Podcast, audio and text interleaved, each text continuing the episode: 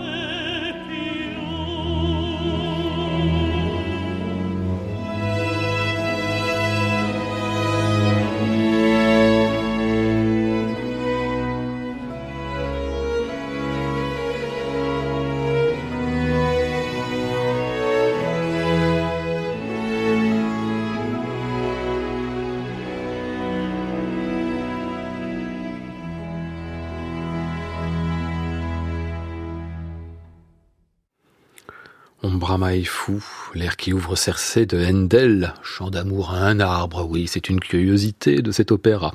Ici Anne-Sophie von Otter avec les arts florissants et William Christie. Alors l'origine de ce disque, il y a un spectacle en novembre 2003 à Paris au Théâtre des Champs-Élysées, Cersei dirigé par Christie, mise en scène par Gilbert Deflot, l'un des grands moments de l'ère Dominique Meyer, qui fut euh, le patron du théâtre pendant une douzaine de saisons, à un moment euh, très particulier où l'opéra baroque italien trouvait un véritable épanouissement, à la fois artistique et public. Du côté des compositeurs, Monteverdi, Cavalli, mais bien sûr et avant tout Handel, dont on redécouvrait soudain tous les potentiels scéniques et la merveilleuse expressivité musicale.